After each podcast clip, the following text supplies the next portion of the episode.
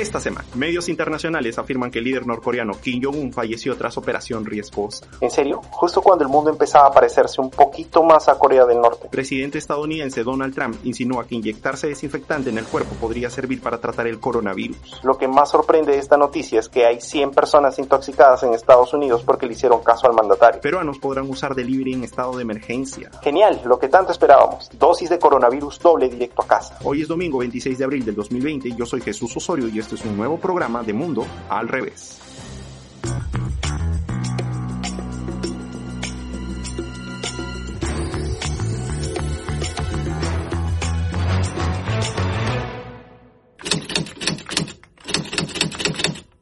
Amigos, Corea del Norte, el único país del mundo del que más se habla pero pocos conocen. Donde vestirse a la moda es de ver películas extranjeras es de y hasta incluso entrar a internet, ojo, no importa si ves o no pornografía, también es de. País donde si te equivocas la pagas caro tú y como diría el narcotraficante colombiano Pablo Escobar, tu papito, tu mamita, tu abuelita y hasta tu perrito. Un país gobernado por décadas por la familia de los King y cuyo líder vive obsesionado con las armas nucleares. Nada más hay que buscar Corea del Norte y bombas en Google para entender la magnitud de la obsesión de este país con los misiles.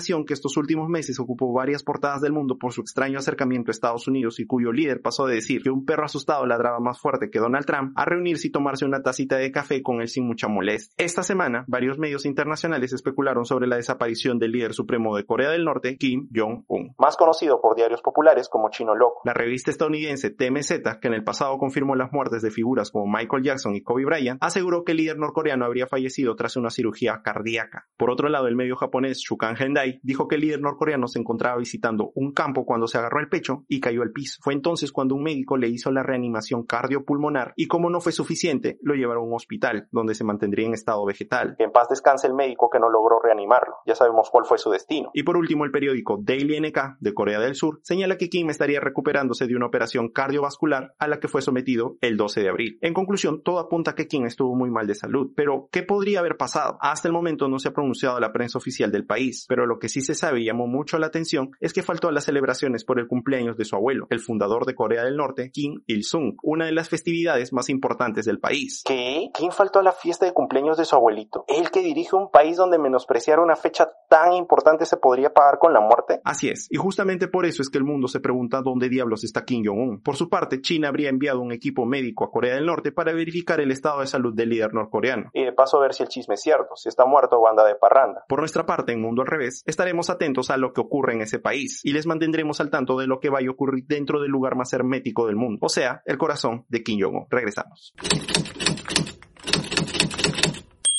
Amigos, en Mundo Revés ya hemos hablado sobre las consecuencias de decir mentiras, porque además de sonar tonto intentando defender puntos que muy dentro de ti sabes que no son verdad, como cuando dices que estás conectado en WhatsApp porque estás viendo historias, mmm. decir mentiras también puede poner en riesgo la vida de los demás. De los creadores de tomar cerveza mata al coronavirus o quemar las pistas de tu vecindario evitará la propagación del mortal virus, llega inyectarse desinfectante en el cuerpo podría servir para tratar el COVID-19. ¿Qué? ¿Cómo van a recomendar inyectarse desinfectante en el cuerpo? ¿Qué? ¿Cómo que hay 100 infectados por seguir esa recomendación. Así es chicos, esta semana fue noticia que el presidente de Estados Unidos, Donald Trump, insinuó que inyectarse desinfectante en el cuerpo podría servir para tratar el coronavirus. Pero Jesús, ¿el presidente fue tan literal en su recomendación? Bueno, no tanto así, pero lo que provocaron esos comentarios no tan literales es que más de 100 personas reportaran intoxicaciones horas más tarde de lo que dijo Trump. Pero, ¿qué dijo exactamente el presidente de Estados Unidos? El mandatario señaló. Yo veo que el desinfectante no queda al coronavirus en un minuto. Y si hay una forma de hacer algo como eso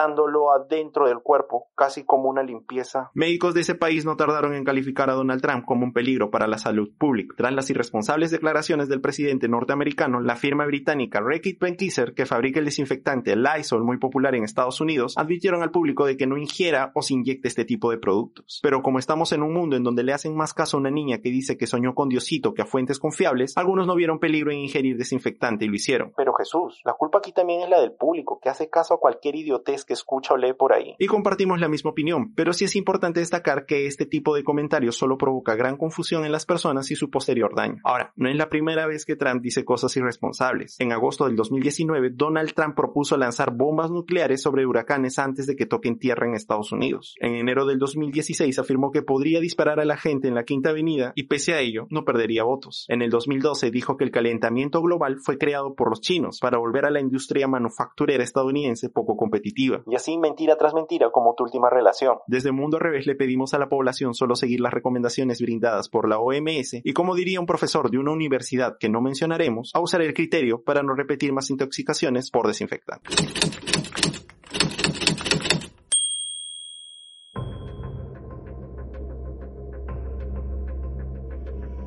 ¿Se imaginan un mundo en el que haya parques y no personas, o hayan playas pero no veraneantes? Cumpleaños sin fiestas, buses sin personas, calles sin vida, familias incompletas. Sí, el mundo que conocíamos no será el mismo de antes, eso es un hecho. Una idea que para ser honesto nos aterra a todos. Un usuario de la red TikTok subió un video perturbador en el que muestra una de las peores pesadillas que tiene por el coronavirus. Se trata de una conversación que sucede un año después de la pandemia. En el video, un joven habla con sus padres sobre el alivio de que finalmente la cuarentena haya terminado y el coronavirus ahora sea cosa del pasado pero conforme avanza el video vemos que los padres del joven desaparecen y él se encuentra totalmente solo. Al final se escucha la frase, déjanos ir Mark, por lo que se supone que sus padres murieron por el coronavirus. Y si bien es un video perturbador, también es una muestra de la magnitud de este virus, de por qué no podemos tomarnos a la ligera esta enfermedad y por qué es importante luchar contra ella desde nuestras casas. El video pueden encontrarlo en TikTok con el usuario de arroba MacFingers o también en Facebook y YouTube escribiendo MacFingers TikTok coronavirus. Regresamos.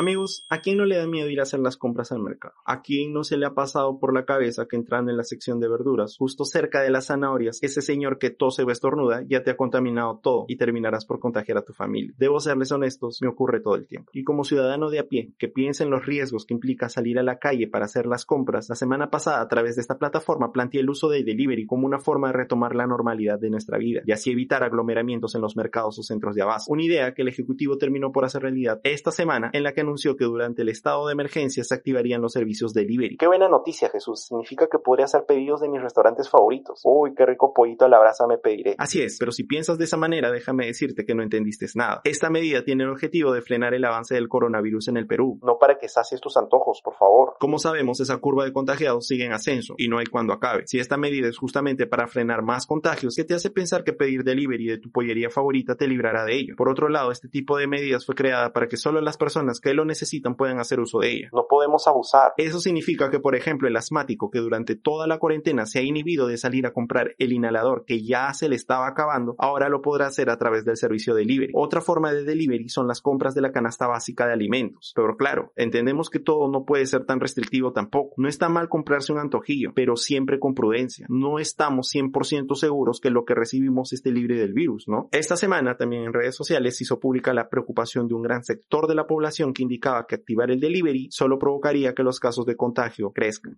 Claro, como todos los repartidores de las empresas de delivery siempre han estado asegurados y han tenido todos sus papeles en regla, no hay de qué preocuparse, ¿verdad? Mentira. He sabido que muchos de los repartidores de servicio de delivery son por lo general extranjeros que por falta de documentos que le permitan trabajar de forma legal no se encuentran en planilla ni cuentan con seguros de salud ni de vida. ¿Qué pasaría si uno de ellos cae enfermo de coronavirus? ¿Quién respondería por él? Además, si nosotros mismos con las compras que hacemos realizamos todo un ritual de limpieza y terminamos completamente agotados, ¿qué nos hace creer que este personal no terminará de la misma manera y cumpla luego de cada servicio la limpieza respectiva de su persona y de sus implementos. Por su parte, el gobierno ha señalado que diversos organismos inspeccionarán a las empresas que cuenten con el servicio delivery para que cumplan con todos los estándares de limpieza y que por el momento solo empresas formales están autorizadas de hacer. Pero siempre han existido los estándares de limpieza, no es algo nuevo que se esté creando. Y pese a que existían estos, algunos no lo cumplían prudentemente. Porque qué rico comer con las manos sucias de la tía Veneno, ¿no? Como que le da otro saborcito. Desde Mundo al Revés solo podemos pedirles prudencia al momento de hacer nuestros pedidos. No abusemos, porque mientras menos contacto tengamos con el exterior, mayor es la probabilidad de no caer infectados por este virus.